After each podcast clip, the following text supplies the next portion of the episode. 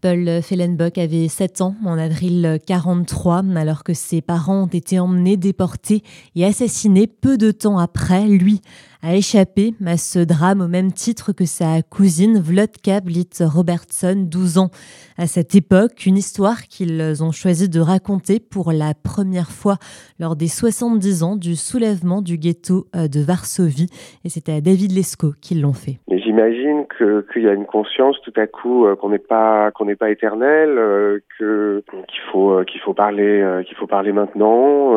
et je crois simplement qu'ils n'y arrivaient pas avant pour Paul, pour Paul, je le sais, il pouvait pas prendre la parole euh, publiquement, en tout cas sur cette euh, histoire, parce que c'était trop fort. Hein.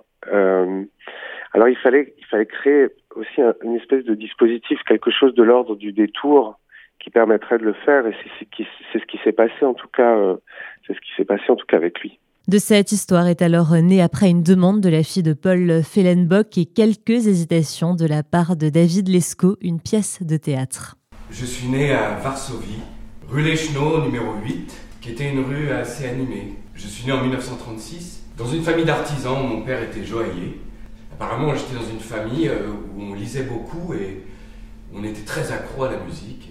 Et... votre père, il a continué à travailler pendant la guerre? Oui, comme joaillier dans le ghetto. Après 1940 Oui. Dans le ghetto, euh, il y avait une vie sociale, culturelle, il y avait des riches, des pauvres.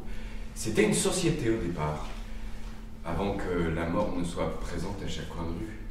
Pour mettre des mots MOTS sur les mots MAUX, David Lescaut s'est entretenu longuement et précisément avec Paul Evlotka. Je leur ai posé des questions, donc moi j'étais le, le, questionneur, et, j'ai essayé de partir vraiment du début, j'ai essayé de, de, de, mener les choses dans l'ordre à peu près chronologique, mais l'ordre chronologique c'est pas c'est pas facile parce que on fait des sauts vers l'avant, vers l'arrière, etc. Donc je leur posais des questions parfois qui les, ont surpris parce qu'il y avait beaucoup, c'était beaucoup sur des détails, sur des toutes petites choses.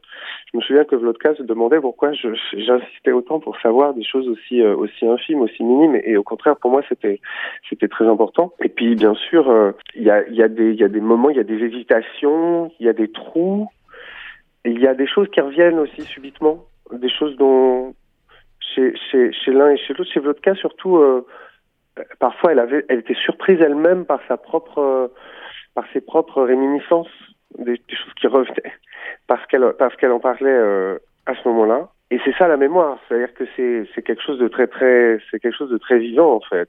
lorsqu'on, retourne comme ça dans le passé et qu'on se remet au présent dans le passé, là, ça se remet à vivre. On, le retraverse ça serait tout à fait étonnant euh, et bizarre, euh, une mémoire parfaitement lisse, parfaitement transparente, où tout est en place, etc. C'est pas ça la mémoire. Et pour incarner Paul Fellenbock et Vlodka Blit Robertson, ce sont Antoine Mathieu et Marie Desgranges qui ont été euh, choisis, des acteurs qui n'ont ni le même âge ni la même religion que les personnages réels. Je voulais pas du tout que ce soit des gens qui avaient l'âge de, Paul et de Vlodka, parce que je voulais pas qu'on tombe dans une imitation. Je voulais pas qu'on essaie d'incarner des gens qui aurait euh, à ce moment-là 75 euh, ans ou 80 ans, mais plutôt euh, la moitié. Il se trouve que c'est des acteurs qui sont pas juifs.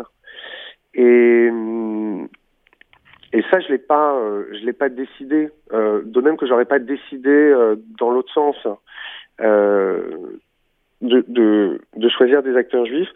Mais à l'arrivée j'ai trouvé ça très bien. Parce que je sais pas, il y a quelque chose de, il y, avait il y avait chez eux, je sais pas si ça vient de là, mais il y avait chez eux une espèce de responsabilité, il y avait une espèce de, de, d'engagement à le faire, qu'on leur ait confié ça, qu'on leur ait confié cette parole, qui a été très très forte et puis et puis et puis et puis qui dépasse, euh, voilà, c'est pas c'est pas c'est pas l'histoire des juifs euh, simplement cette histoire c'est c'est l'histoire de l'Europe c'est l'histoire de c'est l'histoire de l'humanité quoi donc euh, donc il y, y, y avait il y avait cette cette je sais pas, il y avait un rayonnement qui était qui était qui était très fort. C'est juste des très bons acteurs que je connaissais bien aussi. Il fallait, fallait qu'il y ait quelque chose de, de l'ordre de la de la confiance en fait entre nous pour faire pour faire ça parce que c'était un mode de travail quand même très particulier. Si aujourd'hui Vlodka Blit Robertson vit toujours à Londres, Paul Fellenbock qui avait embrassé une carrière scientifique à laquelle rien ne le prédestinait est décédé. David Lescaut en garde évidemment un souvenir ému. J'ai c'était c'était un moment, un moment fort, l'enterrement de, de Paul, parce que, ben voilà, il a, je, sais qu'il a tenu à, à ce qu'on à ce qu'on mette dans son cercueil un exemplaire du, du livre, de ce qui reste. Je sais que c'était c'était quelque chose de, de voilà de très fort, de très important pour lui pour les pour les dernières années de de sa vie, quoi.